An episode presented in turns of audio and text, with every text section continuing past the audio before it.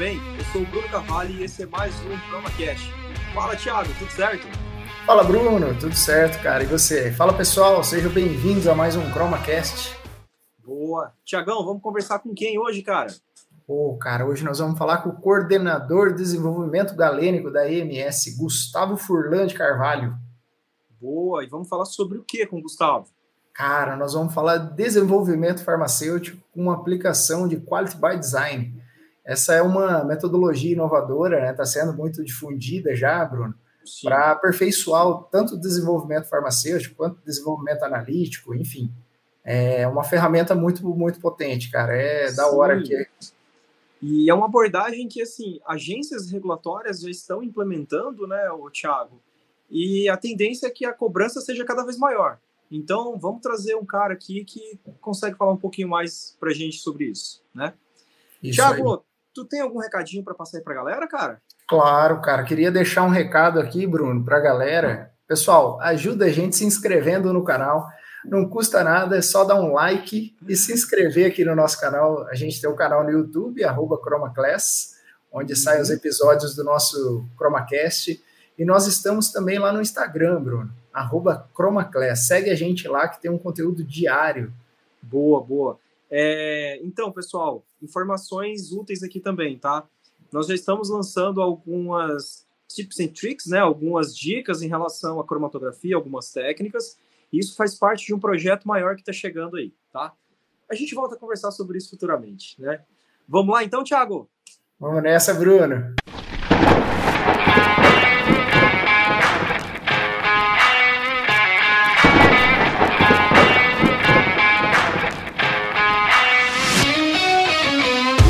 Pessoal, com vocês, Gustavo Carvalho. Seja bem-vindo, Gustavo. Muito bom, Bruno. Um prazer estar aqui com vocês. Ô, Gustavo, seja bem-vindo aqui ao nosso ChromaCast, cara. Que satisfação ter você aqui. Obrigado por ter aceitado o convite aqui nessa nossa jornada, cara. Valeu mesmo. Tiago, muito obrigado aí pelo convite. Espero que seja uma satisfação aí para todos que estão acompanhando a gente também. Ah, vai ser. Fica tranquilo. Ô, Thiago, apresenta um pouquinho aí o, o, Gustavo, cara. Conhece ele de onde? Faz o quê? Opa, Bruno, com certeza, cara. Eu, eu conheço o Gustavo de longa data, cara. Tive a felicidade de me formar com ele. Farmácia Industrial lá em Maringá. É uma excelente turma, turma 50, Gustavo. Eu não me lembro direito, mas é, foi uma turma excelente lá, né? Exatamente. Temos muitos amigos lá.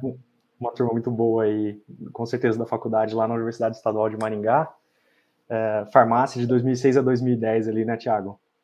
É, isso aí, Gustavo. Era, era, a última, era a última turma que podia escolher, Bruno, entre farmácia análises clínicas e farmácia industrial, cara. E a nós dois escolhemos, é, nós dois escolhemos farmácia industrial aí pela afinidade, né, com a indústria. Mas a minha carreira acabou tomando um, um rumo um pouco mais para a parte de instrumentação analítica.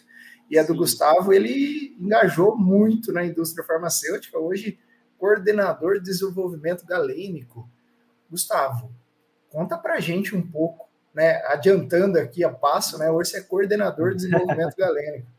Como que é, cara, ocupar essa posição aí, né? Uma posição de destaque, né? Coordenador. Fala aí pra gente. Ah, exatamente. Acho que, primeiramente, uma responsabilidade muito grande, né? A gente lidar com medicamento aí dentro da indústria farmacêutica. E esclarecendo, basicamente, para todos que nos acompanham, né?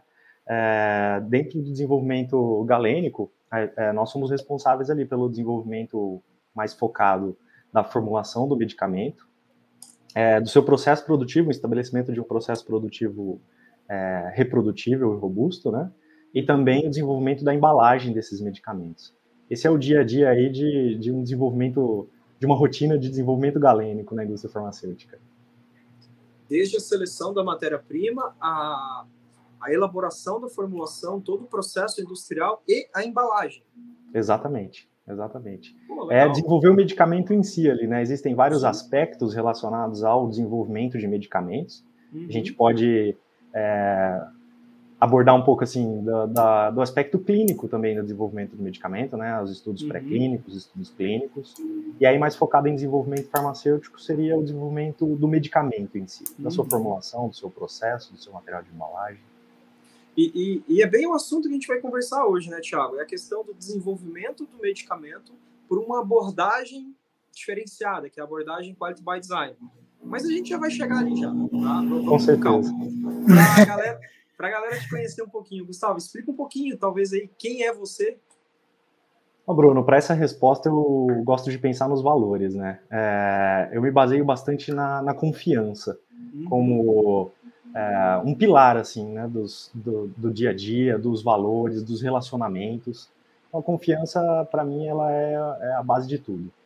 É, a gente pode citar confiança, assim, a gente não, não, não vai consumir um produto de uma empresa se a gente não tem a confiança nessa empresa.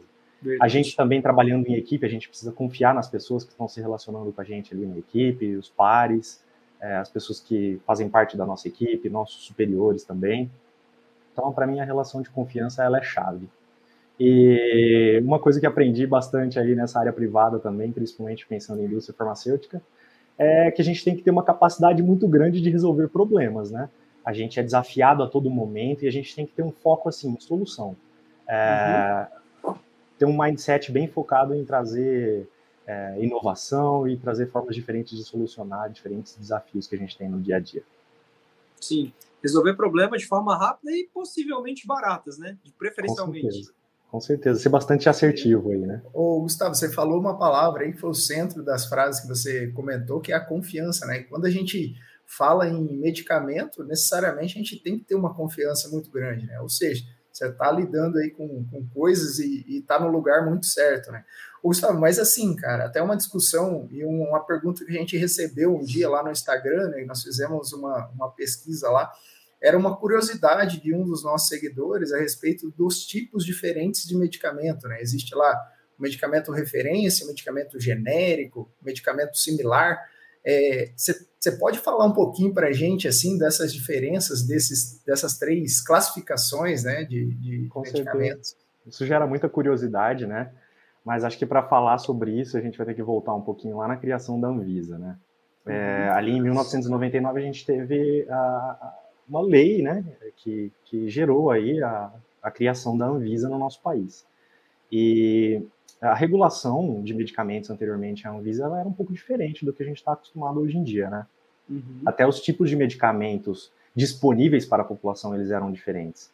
É, as provas para conduzir o registro desses medicamentos. Então, antes da Anvisa, a gente tem ali o medicamento inovador, o medicamento novo, e a gente tem também os medicamentos similares, com um nível de exigência regulatória bem diferente do, do que é hoje em dia, né?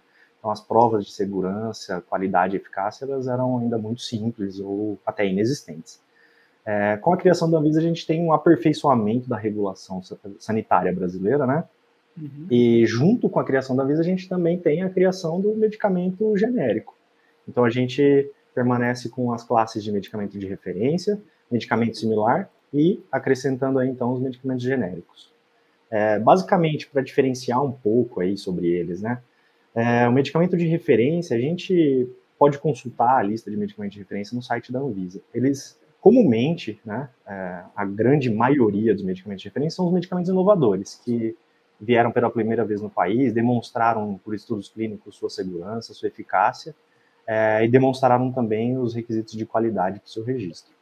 É, os medicamentos de referência é, possuem marcas, né, em sua grande maioria eles possuem marcas, e Essa trazendo... questão da marca é um nome comercial. Isso, o nome comercial nome do medicamento. Exatamente. Uma outra classe de medicamento também, então, a partir da criação da Anvisa ali, né, em 1999 também é criado o medicamento genérico. É, e o medicamento genérico, ele tem algumas particularidades. Ele não possui uma marca, um nome comercial, né? Ele é identificado pela sua denominação comum brasileira. Então é pelo nome do princípio ativo ali mesmo, o seu IFA, né? Uhum. É, essa é uma particularidade do medicamento genérico. Existem algumas regras para conduzir seu registro, e de maneira geral, as provas de segurança, qualidade e eficácia são conduzidas para demonstrar que eles são iguais ao medicamento de referência. É, existem estudos que são realizados in vitro, é, estudos laboratoriais, existem estudos que são realizados também em seres humanos, como por exemplo a bioequivalência, e demonstra que o medicamento, de, é, o medicamento genérico ele é igual ao medicamento de referência. Uh, uma outra classe que já existia, mas passou por é, atualização da regulação sanitária, a classe dos, é, seria a classe dos medicamentos similares, né? é, eles passaram por bastante atualização ao longo do, dos anos aí posteriores à criação da Anvisa. E existe hoje uma. Bom, trazendo um pouco da diferença dele para os medicamentos genéricos, né? Os similares sim possuem marcas, então eles são é, comercializados pelas suas marcas. Ele pode ter uma diferença no material de embalagem, pode, pode possuir diferença na embalagem propriamente dita, na rotulagem. É, uhum. e, e, existe uma lista que a Anvisa disponibiliza a respeito dos medicamentos similares que são equivalentes aos medicamentos de referência também. Essa informação também pode ser consultada na bula do medicamento, né? E aí, só para demonstrar, né, o que seriam esses três tipos diferentes de medicamentos aí, é, nós temos, por exemplo, um medicamento de referência para a torvastatina cáustica no nosso país, né? A torvastatina cáustica que possui quatro dosagens aqui no nosso país. É, o Citalor é o medicamento de referência de atorvastatina cáustica em comprimidos revestidos. A gente tem diferentes medicamentos genéricos sendo comercializados no nosso país, é, identificados pela denominação comum brasileira ali, a atorvastatina cáustica, suas diferentes dosagens, também comprimido revestido. E a gente tem alguns medicamentos similares, que são equivalentes ao medicamento de referência. Uhum. Posso citar, por exemplo, o Atorles, registrado aqui no Brasil pela Germed. Entendi, cara. Que, que bacana esse daí. Ô, Gustavo, o medicamento referência, ele tem é, uma patente geralmente. E essa patente, ela dura um tempo específico ou isso pode variar? Você, você tem ideia disso? Varia de, de medicamento para medicamento? É, existe a regulação nacional a respeito de patente, né? É, até a gente teve uma modificação ao longo desse ano aí a respeito da legislação patentária no país, né?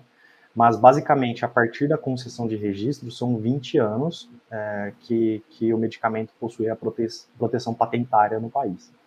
É claro que o INPI é o órgão responsável por conceder ou não essa patente, tá? Então, uhum. existe todo um critério, uma avaliação se realmente é, a patente é, pode ser concedida no nosso país, ou se ela, ela pode ser indeferida e não vir a ter essa proteção patentária no nosso país. Ah, então, Gustavo, você comentou da questão da, do pedido de patente, né? mas vamos supor o seguinte cenário. É, foi feito um pedido de patente, o órgão regulatório concedeu a patente, e uma segunda indústria quer produzir um medicamento, sei lá, genérico, similar em relação a essa patente. Pode ou tem que esperar a patente cair para fazer essa produção? Bom, esse é um tema é, que envolve bastante advogado, um tema bastante jurídico, é, né, judicial. Sim, sim. É, mas de maneira prática, assim, em termos práticos, o que eu posso, posso trazer é que é, desenvolver o medicamento não é um problema, né? Conceder uhum. o registro, a Anvisa conceder o registro desse medicamento efetivamente não é um problema. O problema é que, uma vez comercializado esse medicamento, a gente está infringindo uma patente. E e caso isso ocorra, né, caso alguém faça com qualquer produto, não só medicamento, né, é, pode haver uma ação judicial sobre isso, enfim.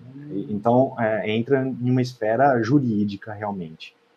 Mas é, o trabalho com o produto, o registro, é, maneiras de conduzir o registro que, porventura, não infringam a patente, eles podem, podem ser realizados. Então, eu posso fazer toda a minha pesquisa de medicamento, desenvolvimento de processo fabril, embalagem, tudo, e guardo. Para todos os produtos, não só para medicamentos. Né? É, gente... e guardo. E no dia que a patente cair, eu, pum, começo a comercializar. Seria é uma abordagem. É uma abordagem. É uma abordagem. Ah, é que, na verdade, ainda precisaria de, de, todo o processo de registro, né? Ainda depois que a patente cai, daí Não, aí mas sim, aí que tá, Thiago. Não, aí é. que tá. Pelo que o Gustavo falou, você pode me corrigir, tá, Gustavo, se eu estiver errado. Você claro, pode fazer claro, todo o desenvolvimento do medicamento e não comercializar. Você está com ele pronto. Você pode produzir, botar dentro da caixinha e a caixinha dentro do caminhão. Você só não pode botar na farmácia. No dia que a patente Entendi. cair, que você bota na farmácia. É isso, né? Exatamente. Ah, então você pode adiantar o processo de desenvolvimento do medicamento enquanto Sim, a, a, patente, patente ainda está vigente. Exatamente. A patente não impede os, as atividades de pesquisa, de registro, são coisas é, separadas, ah, realmente. Paralelas. Então dá para adiantar bem aí, né, o, sim, o processo sim. realmente, né? Com certeza. Sim, sim. E, e Gustavo. Até porque é... o processo é bastante longo, né? Ele é bastante moroso, bastante demorado. Anos, né? Desenvolvimento de fornecedores, Exatamente. desenvolvimento de formulação métodos Processo, analíticos, enfim. Métodos é, analíticos. É moroso, é trabalhoso, é caro, é estabilidade. Cara, é verdade, vai sem tempo, né? E, e, uma abordagem talvez paralela que, que uh, as, as, agências reguladoras têm procurado fomentar no, nos últimos anos é a questão da introdução do desenvolvimento de medicamentos pela ferramenta de Quality by Design. Né? Você pode explicar um pouquinho para a gente mais desse conceito? O que, que é o Quality by Design? Como é que funciona? Claro, claro. que serve? Bom, para explicar um pouco do Quality by Design, vamos dar um passo um pouco anterior aqui e falar sobre o desenvolvimento farmacêutico como um todo. Né? O objetivo do desenvolvimento certo. farmacêutico é, é termos o, um medicamento desenvolvido que atenda aos requisitos de qualidade esperados, que tenha um processo bem estabelecido e robusto. Existem maneiras de conduzir o desenvolvimento farmacêutico. Né? O Quality by Design é uma das formas de conduzir o desenvolvimento farmacêutico ele basicamente enfatiza, né? É, um, é, um, é, um, é, um, é uma maneira sistemática de desenvolver medicamentos, né? E ele tem uma ênfase muito grande, ele inicia por objetivos muito claros, a gente vai entrar um pouco mais a fundo aí pela frente, e ele enfatiza bastante o conhecimento e o gerenciamento de risco ao longo de todo o desenvolvimento farmacêutico. Uhum. Muito bacana. Ô, Gustavo, e como, como que é hoje, assim, o, desenvolvimento farmacêutico, sem quality by design? Como que ele é prospectado, assim? Você, consegue dar um overview, assim? Bom, então, como comentei, o desenvolvimento farmacêutico tradicional, né, diferente do desenvolvimento farmacêutico por quality by design, ele pri, pri, prima também pela qualidade, pela segurança, pela eficácia, né, pelo desenvolvimento da formulação, pelo desenvolvimento do processo, mas ele conduz um estudo univariável, um estudo é, que avalia uma, uma variável de sua formulação de cada vez e obtém resultados pontuais daquela variável, né? É, a grande diferença para o desenvolvimento farmacêutico através do Quality by, Quality by Design justamente é o aprofundamento do conhecimento. Então, a gente traz, é, por Quality by Design, a conformidade através do conhecimento do gerenciamento de riscos. Um conhecimento prévio, não necessariamente um conhecimento experimentativo, né? Acho que com Quality by Design a gente pode é, citar que são os dois. O conhecimento prévio é né? muito importante, exatamente. Aí quando você vai aprofundando um pouco mais nos elementos no passo a passo lá do Quality by Design, a gente chega também na fase da experimentação. E aí é possível estudar diferentes variáveis ao mesmo tempo e entender o impacto de tudo isso aí na qualidade do medicamento. Pô, legal. E, e disso que você falou, dessa diferença do tradicional com o Quality by Design, que é algo é, mais agora um pouco mais recente, assim, por que está tão falado hoje assim na indústria? Por que, que tá, tem tanta evidência, tanto foco nesse Quality by Design?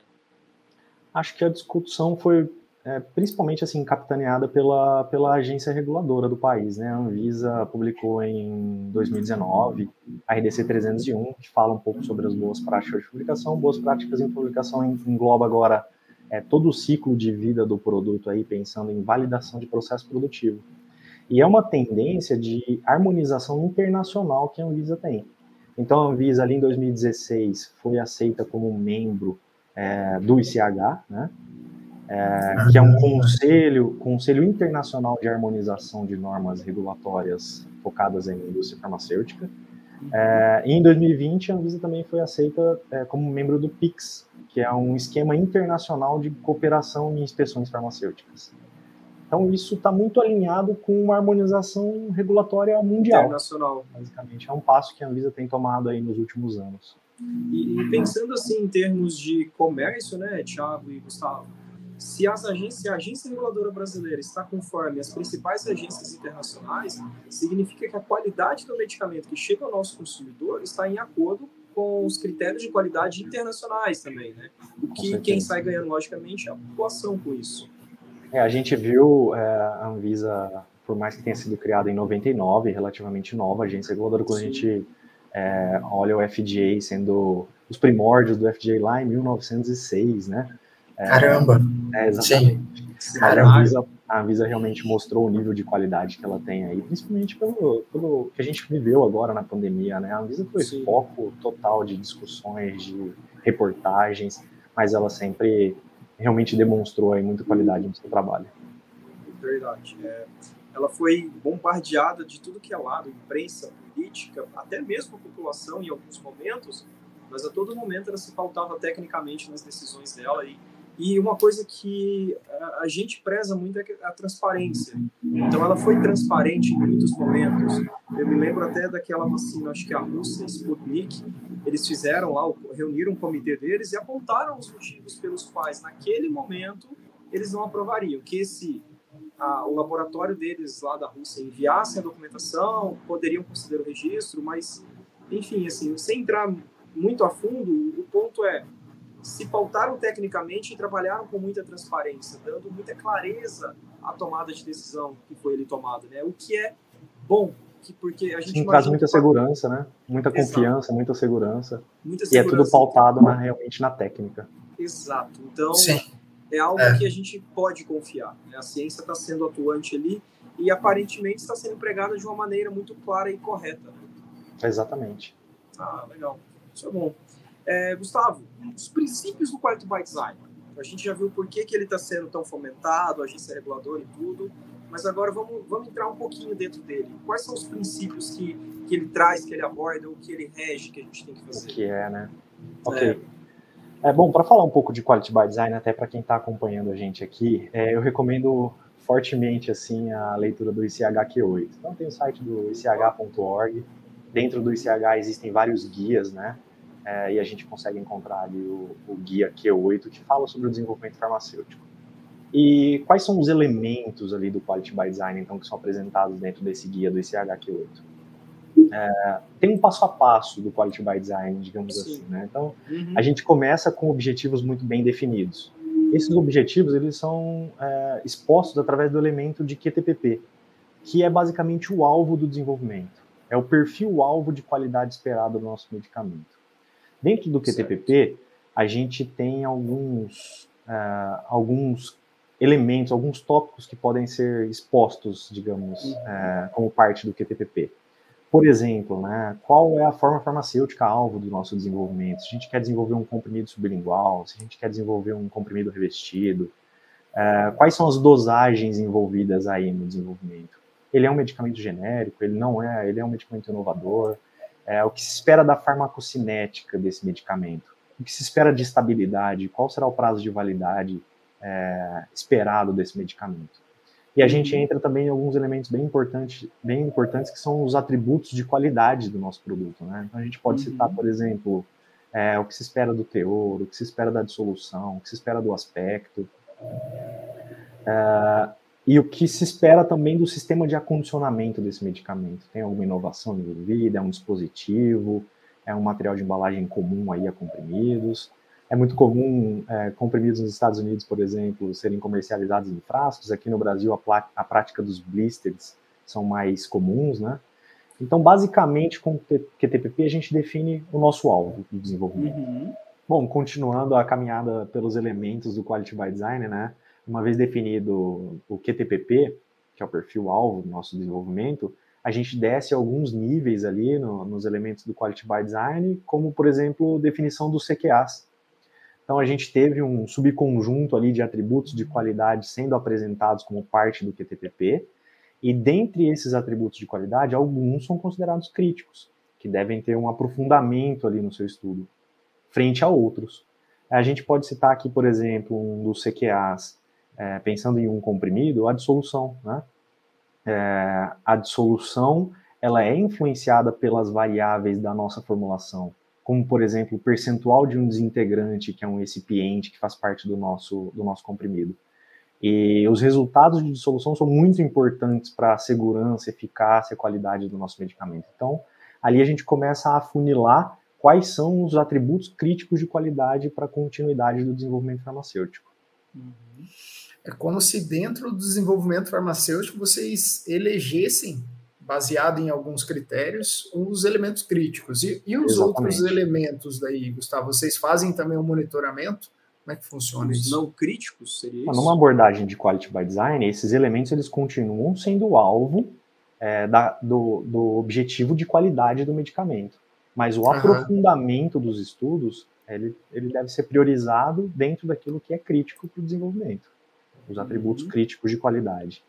E numa ciência de risco, né, a gente continua a avaliação dos atributos críticos de qualidade e desce em outros níveis, como, por exemplo, os parâmetros críticos do nosso processo, é, os atributos críticos dos materiais, os CQAs intermediários aí do desenvolvimento farmacêutico. Entendi. Gustavo, por exemplo, é, vamos tentar dar um exemplo aqui. A gente está trabalhando com um IFA que nós descobrimos que ele é, não sei, ele é fotossensível, ele pode se degradar com incidência de radiação ultravioleta, o VVIS. É, isso é um parâmetro crítico e como isso deve ser tratado ao longo de um processo de, de produção de uma formulação, né, de estudo de uma formulação? Olha, Bruno, é, essa é uma característica do IFA, né? O conhecimento Isso. prévio ele consegue trazer um pouco dessas características do IFA. Uhum. É, entrando um pouco mais no próximo passo do desenvolvimento farmacêutico, seria o gerenciamento dos riscos da qualidade. Certo. Então, como a gente expõe isso, a gente enxergou nessa exposição um risco de formação de impurezas através de uma degradação fotolítica. Uhum. É, então, esse, esse gerenciamento de risco é conduzido olhando todos esses riscos, utilizando o conhecimento prévio, como você acabou de expor, para conduzir o gerenciamento de risco ao longo do desenvolvimento do medicamento. É, por exemplo, aqui a gente já entra um pouco no ICHQ9, tá? Uhum. Que é um uhum. próximo passo aí no desenvolvimento farmacêutico através de Quality by Design. Recomendo também para quem esteja nos assistindo aí. É, a leitura é, é bem interessante mesmo. Fala um pouco sobre o gerenciamento de risco da qualidade. É, nós temos alguns componentes da nossa formulação, algumas propriedades do nosso IFA e algum, algumas etapas do nosso processo produtivo, ou parâmetros do nosso processo produtivo, que devem ser avaliados frente ao seu risco, é, com seu risco frente aos atributos críticos de qualidade que nós avaliamos anteriormente. Então, nesse exemplo, puxando esse exemplo que você colocou, é, a formação de produtos de degradação pode ser um risco para esse seu exemplo, né? Então, a gente tem que ter um olhar. O que tenho na formulação que pode levar a um impacto no, na formação de impurezas no produtos de degradação do, do, nosso medicamento. O que pode acontecer no processo produtivo que vai trazer algum impacto para este, este CQA que você citou, como, por exemplo, o produto de degradação, né? E ali a gente vai conduzindo experimentos para chegar às conclusões é, do que efetivamente devemos fazer para controlar esses riscos. Uhum. É, num passo a passo ali de gerenciamento de risco, né, a gente tem uma primeira etapa inicial que faz a avaliação completa desse risco. Num segundo momento, é, alguns experimentos podem ser conduzidos para entender melhor as influências das variáveis nos nossos CQAs, e aí entra um pouco de delineamento experimental também, aqui um conceito que a gente pode aprofundar um pouquinho mais para frente. Uhum. E define-se então estratégias para ou controlar o risco, ou reduzir o risco, estratégias que tragam é, o risco de uma maneira controlada, basicamente, né? É, esse risco, ele precisa ser comunicado entre todos os envolvidos, entre todos os stakeholders, e aí a gente tem diversos departamentos dentro da indústria farmacêutica que precisam estar cientes dos riscos ali analisados, ainda na etapa de desenvolvimento farmacêutico, né? É, temos é, a agência regulatória também, que é um dos envolvidos aí na, na, na, na comunicação do risco também, na né? comunicação uhum. do gerenciamento de risco. E eventos novos podem acontecer ao longo de todo o ciclo de vida do produto. Então, tem um espaço, se a gente for olhar no ICHQ9, tem um espaço de revisão de riscos. Então, por mais que se aprofunde, por mais que se estude, é, situações novas podem ser apresentadas que levam a necessidade de a gente retroalimentar tudo isso que foi feito e ter um olhar, é, um reinício de toda a avaliação de risco, todo o gerenciamento de risco da qualidade. Entendi. Caramba, né? É, um processo, um processo bem, dinâmico, bem legal, né? né? Dinâmico, dinâmico, né?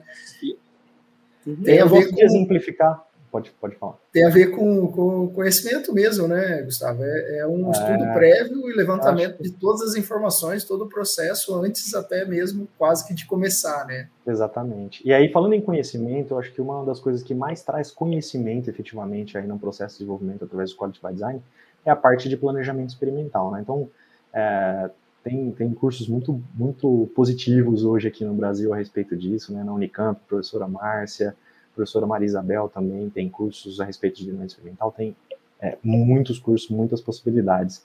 É, mas pensando numa abordagem ali de Quality by Design, a gente pode chegar à conclusão, e até tem uma publicação do FDA a respeito de Quality by Design aplicado ao desenvolvimento de um produto de liberação imediata, dando um Google aqui nos temas Quality by Design, liberação imediata FDA, com certeza vai, vão encontrar esse, esse documento que eu estou citando aqui agora.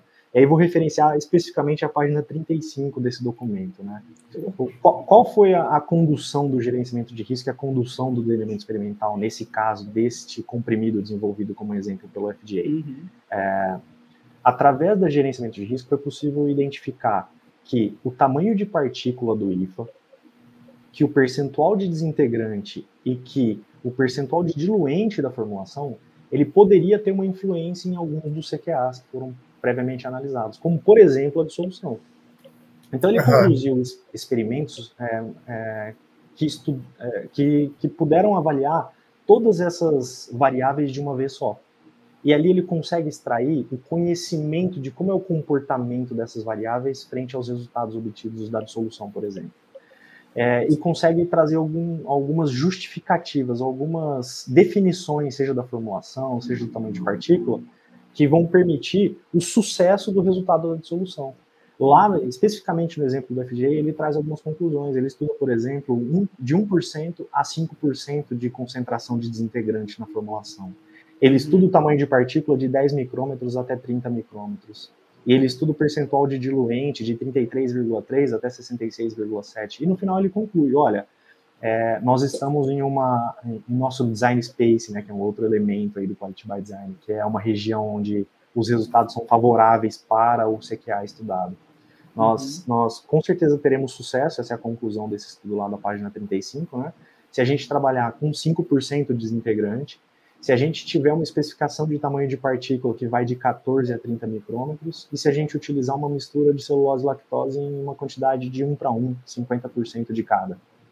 Então, Tudo isso é favorável é, para o. Exatamente. Isso, é, isso é, são experimentos que são conduzidos para é, trazer um controle sobre os riscos que foram previamente avaliados. Caramba, cara, isso é, isso é muito muito forte, Gustavo, né, para o avanço aí. O nível né, de conhecimento é, permanece muito elevado numa abordagem. Porque você consegue é, mitigar, né, e diminuir a, a, todo, todo o tempo, né, envolvido, todo o, o, trabalho envolvido, né, todo o processo envolvido, que provavelmente hoje é feito é, assim, né, você, você, você tem muito tempo. Trazendo um pouco e contrastando com a nossa área analítica, né, a gente busca também isso, sabe, Gustavo, né, e tanto que está bastante em alta o AQBD, né, que é o Analytical Quality by Design. A linha de pensamento é, é muito parecida, né? É, é parecida, justamente para você já ser assertivo no desenvolvimento de método, né, com delineamento, de uma maneira que, que você Quais variáveis serem estudadas. Exato. Isso. A, além de não perder tanto tempo, né, você é extremamente assertivo ali com um resultado adequado para ser demonstrado Exatamente. nos órgãos regulatórios. Né? E isso ainda a gente pode entrar num, aproveitando a, a, a, o caminho aí do Quality by Design, né, a gente pode entrar num último passo que seria a definição de uma estratégia de controle, porque todo esse conhecimento ele, ele se converte em uma maneira de controlar tudo isso, né? Uhum. Então, a estratégia de controle do exemplo que acabamos de, de conversar aqui do tamanho de partícula, né? Existe uma estratégia de controle que vai é, de uma aceitação de liberação de controle de qualidade quando o IFA chega na nossa empresa, né, que vai de 14 até 30 micrômetros. Essa é um tipo de uma, uma das uma da estratégia de controle obtida a partir do conhecimento dos experimentos realizados. Então você já consegue amarrar os seus fornecedores, olha, vocês, eu, é, o critério, né, de aceitação Isso, o critério, para, olha, vocês podem para o tamanho vendendo, de partícula mas eu só vou aceitar se o tamanho de partícula, por exemplo, estiver entre 14 e 30 micrômetros. Porque há o fora... conhecimento suficiente para garantir que esse tamanho de partícula é, levará ao sucesso nos resultados do CQA.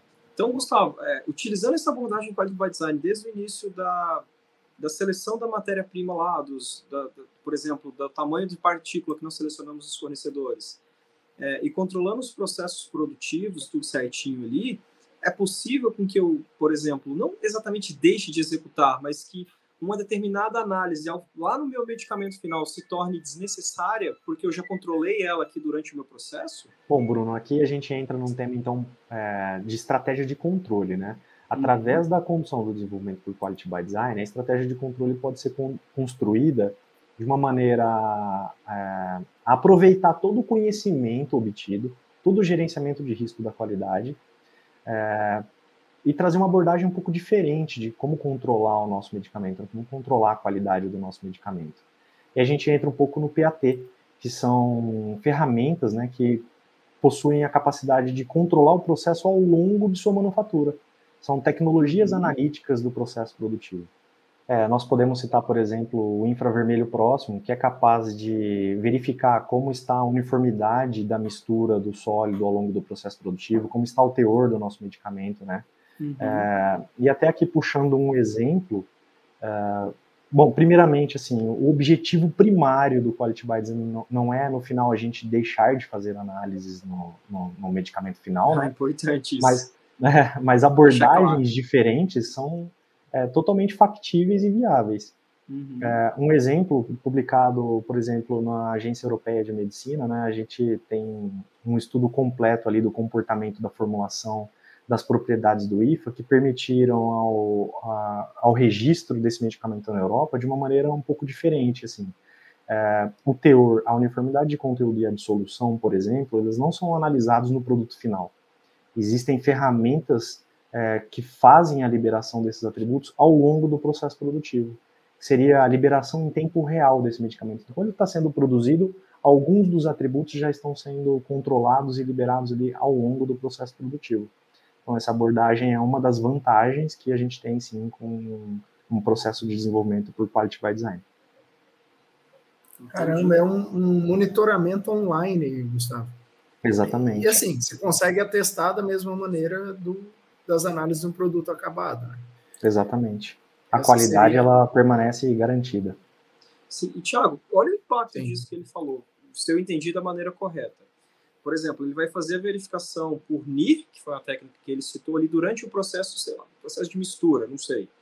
E você consegue identificar ali se está tudo certo, tá tudo ok, logicamente o método analítico validado, isso pode tornar desnecessário, por exemplo, a análise de teor ao final do medicamento, a análise de teor do medicamento ou uma uniformidade de conteúdo.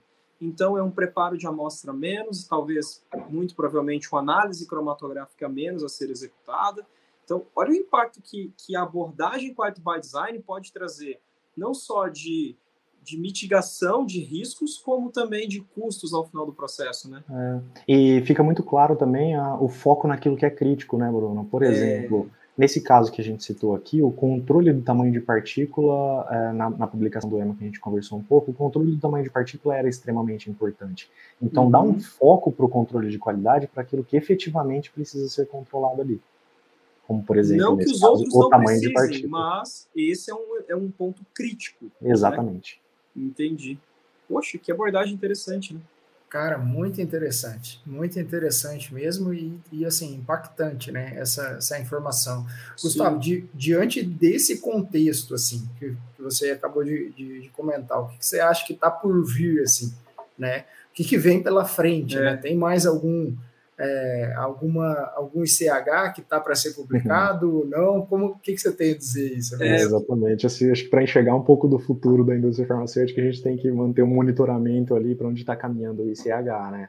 É. E, e a, citaria aqui com certeza o ICH Q13, que fala um pouco sobre a manufatura contínua. É, uhum já vem, se, já vem sendo discutido há muito tempo, né, a manufatura contínua. A gente teve umas apresentações datadas de 2014 ali, com é, o FDA tomando a frente a respeito do assunto, né, Janet Woodcock discutindo bastante isso efetivamente. Ela que é a comissária do FDA, seria o cargo aí, é, com, se formos comparar com o Brasil, né, o Antônio Barra Torres, que é o diretor-presidente. É o mais relevante ali, talvez, né? Exatamente. Uhum. É, e, e, a manufatura contínua ela traz alguns benefícios e ela consegue englobar tudo isso que a gente conversou agora aqui é, de uma maneira muito mais é, completa. Tá? Uhum. Então ela aborda elementos de quality by design, ferramenta de PAT, é, gerenciamento de risco, robustez no processo produtivo, é, incremento de qualidade. Dentre os benefícios aí da manufatura contínua, que a gente tem é, é um caminho longo pela frente aí para explorar tudo isso de manufatura contínua. No Brasil, por exemplo, é, o ICHQ13 ele está em consulta pública até dia 7 de dezembro, né? Então, uhum. realmente é um processo de discussão aí, de construção de guias ainda. Uhum. Mas nessa apresentação da Janet Woodcock, ela fala um pouco sobre dos benefícios da manufatura contínua, né? E é interessante que lá em 2014 ela cita inclusive pandemia, né? É, Caramba! E reflete muito o que a gente está vivendo nos dias atuais. É, e a gente viveu realmente isso na indústria farmacêutica, né? Ela cita que com a manufatura contínua é, é possível aumentar abruptamente a produção de medicamentos é, para responder a uma necessidade de colapso de saúde pública ou, ou uma pandemia que possa existir. E é realmente isso que a gente viu aí nos últimos meses, né? Uhum. É, um, processo, um processo desenvolvido também por manufatura contínua tem uma facilidade maior de escalonamento, porque partes chaves ali do equipamento, eles são é, similares, tanto na etapa de pesquisa e desenvolvimento, quanto na etapa de fabricação em escala de manufatura comercial. Então, facilita muito realmente o escalonamento. É, Podemos citar aqui que é comum ter um investimento muito pesado no início né, da implementação de manufatura contínua, Sim. mas o payback é comumente muito favorável. Isso com certeza pode ser realizado através de cálculos aí de gerenciamento de projetos, né, para avaliar o payback de cada investimento, de cada decisão Sim. de manufatura contínua. Mas com certeza é o que vem pela frente aí para a indústria farmacêutica. Sim. Gustavo, e assim, precisa de ter uma especialização em quality by design, tem que saber alguma coisa, ou qualquer cabeça de bagre que nem eu, assim, consegue aplicar esse negócio? Ah, eu acho que buscar a formação é bastante importante, hein? A gente tem cursos muito bons, a gente tem cursos muito bons no Brasil. É, realmente a professora Márcia na Unicamp é, é muito, muito positivo mesmo, o curso de planejamento de experimentos dela. E isso é uma coisa que eu até citaria aqui, realçaria, assim, que, que eu senti de diferença no começo da carreira para os dias atuais, né? É, uhum. É, como o acesso é, está mais fácil nos dias de hoje, né? A gente consegue participar de curso nos Estados Unidos, curso na Índia, curso na Europa. Então, realmente, assim, para quem quer seguir esse caminho, uh, a formação é bastante importante, sim. Sim. É, essa questão dos cursos que você falou, esses cursos são cursos digitais? Foram presenciais? Olha, um, eu participei deles presenciais, 2016, certo. 2019, foi época pré-pandemia, né? Mas ao uhum. longo do, do, período de pandemia já participei de vários que são digitais mesmo, um curso inclusive fora do país aí a respeito do tema. Hoje o acesso realmente está muito mais facilitado. É, né? e, tem, e, tem, qualidade, né? Você consegue ter acesso a, a pessoas-chave de, desse assunto com um custo extremamente reduzido, né? Você não precisa ir para fora do país. Exatamente. E aí vai da estratégia de formação de cada um também, né? No começo Sim. da carreira eu optei ali por MBA mais ligado a questões empresariais, né? Então, fazendo gestão empresarial, depois de um tempo, é uma outra pós-graduação mais focada em desenvolvimento farmacêutico. Uhum. Mas uhum. é, eu acho interessante a abordagem de aprimorando pontualmente é, cursos mais focados, cursos mais objetivos, que trazem uma solução um pouco mais rápida, digamos assim, um Sim. conhecimento um pouco mais rápido, mais é, focado. Ah, legal. O que, o que reflete no, no momento que você está, isso que você quer dizer. Então, você está numa posição hoje de coordenador, é, desenvolvimento galênico, por exemplo, e com abordagens em Quality by Design para desenvolvimento farmacêutico. É, fazer uma pós-graduação, talvez, direcionada para isso, ou mesmo os cursos pontuais direcionados para isso, né? É uma, é uma forma interessante de abordagem, assim, né? E não só pensar, às vezes, em fazer, eu vou fazer um mestrado que vai me demorar, às vezes, dois anos, né? Ou um doutorado que vai me demorar quatro anos, evidentemente tem um, uma boa, um boa, acrescenta muito conhecimento muito, da pessoa, né? Mas, é, por outro lado, né, é, é um pouco mais é, focado né, em um assunto só, né? Fecha um Exatamente. pouco, né? Não abre. Exatamente. Opa, ô, Gustavo, você, cara, você é farmacêutico, assim como eu, lá na, no tempo de graduação, ainda, no meu caso, ainda não sabia muito bem qual era o caminho que eu ia trilhar na minha carreira, e, e assim, olhando para a sua carreira hoje, uma posição é, é, de, de, destaque, né, coordenador, com certeza você trilhou um caminho de sucesso, né? Então, pensando lá naquele tempo da graduação, com certeza a gente tem vários ouvintes que está na graduação, não só de farmácia, mas também de química, biologia, né? Nas áreas da saúde é, e de exatas. O que, que você diz, assim, para o pessoal, né? Para prosperar mesmo na carreira, né? Qual o caminho a ser trilhado? É, manda um recadão aí. Olha, eu acho que eu posso colocar algumas coisas aqui em realce, né? Eu acho que ter um mentor é muito bom.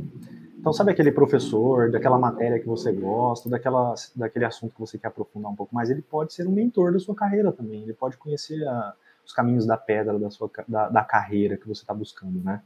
É, mas diferentes abordagens podem ser praticadas, né? É, na faculdade a gente começa com mais curiosidade do que conhecimento. Aí, com passo a passo, a gente vai aprimorando um pouco mais o conhecimento e entendendo do que a gente efetivamente gosta. Então, para quem quer entrar na indústria, está ali na faculdade, absorvendo todo esse conhecimento, começa a dar uma olhada nas oportunidades que tem dentro da indústria, começa a ler um pouco a respeito de cada é, setor que existe dentro da indústria e começa a direcionar ali o seu caminho é, dentro da faculdade mesmo para atingir o objetivo que você espera lá na frente. Então, seguindo o pensamento do Quality by Design, a primeira coisa, definir o alvo, onde você quer estar daqui a um tempo, né? E o alvo, é, no caso é, da, da, da, nossa carreira, né, pode ser, é, ser ajustado ao longo realmente, né? Você é apresentado para mundos novos, é, situações inovadoras, departamentos novos podem surgir dentro da indústria, coisa pode mudando aí aos poucos mas é, acho que vale a pena estudar bem, assim, quais são as oportunidades que estão sendo apresentadas dentro da indústria farmacêutica, o que a pessoa gosta, é da área de marketing, é da área de controle de qualidade, é da área farmacotécnica, é da área analítica, é da área produtiva, é gerenciamento de projetos, tudo isso tem dentro da indústria, é da área de inovação, é, comercial, enfim, estabelecer ali é, qual é a maior afinidade, o que essas vagas comumente é, tem como requisitos, né? E buscar se formar dentro desses requisitos para atingir ali o sucesso e o objetivo esperado. Bom, cara, que legal, até, por, até porque lá no, no momento da entrevista, né, é, você vai ser questionado e perguntado sobre alguns detalhes desse setor que você vislumbra, né? Então, isso que o uhum. Gustavo acabou de comentar é muito interessante. Busquem o conhecimento antes até, né, de ir atrás de, da vaga de emprego, né, para você bem, é. ser bem assertivo de fato. Exatamente. Os primeiros passos também, como estágio, trainee, eles são uma porta muito interessante aí de entrada para a indústria farmacêutica. Verdade. E você tendo um conhecimento em Quality by Design, de repente é uma chavinha para abrir umas portas, né, Gustavo? Ah, com certeza. para quem sim, gosta é. dessa área de desenvolvimento farmacêutico, é sim. É um, é um diferencial. Pois bem, pessoal, conversamos hoje com Gustavo Carvalho, é, coordenador galênico da indústria farmacêutica EMS. Gustavo, queria mais uma vez te agradecer aqui por essa aula que você deu aqui para a gente sobre Quality by Design. Eu confesso que eu tinha pouco conhecimento e muitas dúvidas. Saio daqui hoje com menos dúvidas e mais conhecimento, mas se deixasse, a gente ficaria aqui mais um bom tempo papiando sobre isso, né? Com certeza. Bruno, Thiago, eu que agradeço imensamente aí a oportunidade de conversarmos. Foi uma satisfação é, falar um pouquinho com vocês hoje. Opa, Gustavo, satisfação é nossa. De fato, foi uma aula aqui é, hoje e é tão agradável escutar sobre o assunto. Até deixo aqui meu convite já, o nosso convite para você voltar em outra oportunidade. De repente, a gente traz alguém aqui de gestão de projetos também para fazer um bate-bola aí nessas duas áreas que se comunicam bastante. Gustavo, obrigado novamente por ter disponibilizado seu tempo aqui e, e trazido tanto conhecimento aqui, não só para a gente, quanto para o pessoal que acompanha a gente aqui no Chroma Class. Eu que agradeço, pessoal. Valeu. Pessoal, é isso então. Ficamos aqui com o nosso ChromaCast, episódio número 9. Conversamos com o Gustavo Carvalho. A gente se vê em breve. Até mais. Tchau, tchau. Valeu. Até mais. Tchau, tchau.